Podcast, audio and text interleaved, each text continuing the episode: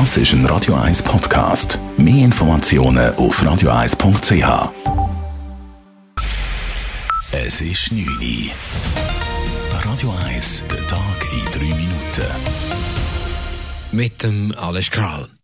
Der oberste Zürcher Arzt wünscht sich mehr Corona-Impfdosen für die Hausärzte. Ab Montag können sich Zürcherinnen und Zürcher ab 65 für eine Impfung registrieren. Nach Ostern öffnen dann die meisten regionalen Impfzentren. Der Kanton Zürich will den größten Teil der Impfungen in den Impfzentren durchführen. Wie Josef Wedler, Präsident der Ärztegesellschaft Zürich zu Radio 1 sagte, sollte der Kanton aber verstärkt auf die Hausärzte setzen. Die zwischen 65 und 75, die müssen sowieso zuerst bei uns vorbeikommen, gucken einen Impfschein holen. Sie können sich zwar jetzt registrieren, kommen einen Termin über, aber sie müssen uns ein Zeugnis mitbringen, sonst werden sie abgewiesen. das wäre viel gescheiter, die würden wir gerade bei uns abimpfen. Auf 1000 Corona-Impfungen in der Schweiz kommt bislang im Schnitt eine Meldung zu einer unerwünschten Nebenwirkung. Zu diesem Schluss kommt die Arzneimittelbehörde Swissmedic, nachdem über 1,3 Millionen Impfdosen verabreicht wurden. Einzelheiten von Dave Burkhardt. Bis jetzt sind nach den Impfungen bei Swissmedic 862 Meldungen zu unerwünschten Wirkungen eingegangen.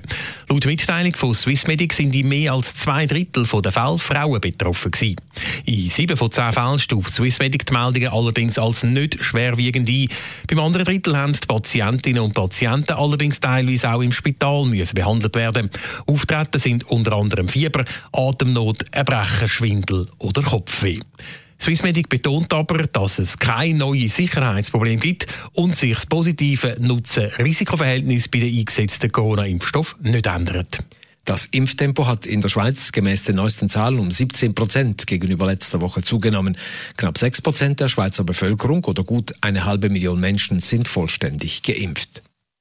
Nun übernimmt doch der Bund die Umsetzung des Verhüllungsverbots. Das Bundesamt für Justiz habe die entsprechenden Arbeiten bereits eingeleitet, heißt es beim Justiz- und Polizeidepartement auf Anfrage. Bis im Sommer soll eine Vorlage da sein. Nach der Annahme der Initiative sagte Justizministerin Karin Keller-Sutter noch, die Umsetzung sei Sache der Kantone. Diese haben aber daraufhin gemeinsam Druck auf das EJPD gemacht, damit das Verhüllungs- und Burka-Verbot einheitlich per Bundesrecht in der ganzen Schweiz umgesetzt wird. Diesem Wunsch kommt der Bund nun nach. Fußgänger können das Gleisfeld vor dem Zürcher Hauptbahnhof ab heute auf einer neuen Brücke überqueren. Der Negrelli-Steg ist nach anderthalb Jahren Bauzeit eröffnet worden. Die 160 Meter lange Brücke verbindet die Kreise 4 und 5 und ermöglicht den schnellen Weg von der Europaallee an die Zollstraße auf der anderen Seite der Gleise. Die 11 Millionen Franken Baukosten teilen sich die Stadt und die SBB. Die Blockade des Suezkanals dauert an. Experten befürchten, es könnte noch Tage, wenn nicht Wochen dauern, bis es gelingt, das vollbeladene 400 Meter lange Schiff flott zu machen. Beidseits des Kanals stauen sich bereits etwa 200 Schiffe. Etwa 12 Prozent aller Waren gehen durch den 193 Kilometer langen Kanal, darunter auch Öltransporte. Die Ölpreise sind heute darum bereits leicht angestiegen. Gemäß dem Bundesamt für wirtschaftliche Landesversorgung befürchtet die Schweiz aber keine Engpässe bei der Versorgung mit lebenswichtigen Gütern. Radio 1 Wetter. In der Nacht tut es immer mehr zu und es kommt dann auch regnen. Morgen am Samstag ist es zuerst bewölkt und regnerisch. Das Wetter bessert sich dann aber rasch und am Nachmittag ist es dann wieder recht sonnig. Temperaturen zum Aufstehen um 5 bis 7 Grad, am Nachmittag um die 11 Grad. Das war der Tag in 3 Minuten. P. Weber's Friday Night Clubbing Show.